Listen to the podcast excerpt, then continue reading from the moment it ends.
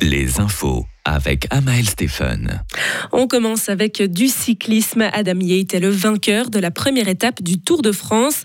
Dans les rues de Bilbao en Espagne, le Britannique a battu son frère jumeau de 3 secondes.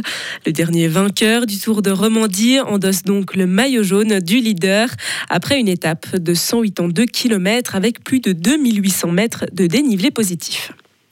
L'UDC va lancer une nouvelle initiative pour restreindre l'immigration. Les délégués du parti l'ont approuvé aujourd'hui lors d'une assemblée extraordinaire. Le but est de limiter la population suisse à 9,5 millions à moyen terme et à 10 millions jusqu'en 2050. Le texte a été soutenu à l'unanimité des 310 délégués de l'UDC. Ils ont préféré ralentir le pas que de se coller les mains contre le bitume. Des militants du climat ont choisi un nouveau mode d'action aujourd'hui pour symboliser la lenteur de la politique suisse face à l'urgence climatique. 20 citoyennes et citoyens affiliés à la campagne Renovate Switzerland ont perturbé la circulation dans le centre de la ville de Berne cet après-midi. Ils se déplaçaient sur la route expressément à 1 km heure. La police a encadré le cortège afin de fluidifier la circulation dans le monde spatial, le super télescope européen Euclide s'est envolé aujourd'hui pour une mission très attendue et la Suisse est bien impliquée puisque sa contribution s'élève à 24 millions de francs. Euclide doit permettre pendant six ans de tracer une carte en trois dimensions de l'univers, ce qui permettra d'observer les galaxies jusqu'à une distance de 10 milliards d'années-lumière. Le Premier ministre espagnol Pedro Sánchez est arrivé ce matin à Kiev pour son premier jour à la présidence tournante de l'Union européenne. Il doit rencontrer le président ukrainien Volodymyr Zelensky.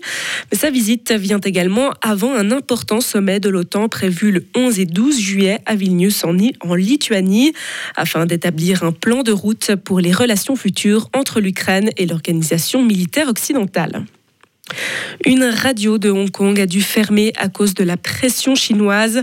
Citizens Radio, une antenne pro-démocratie qui émettait depuis 18 ans, a diffusé hier ses derniers programmes.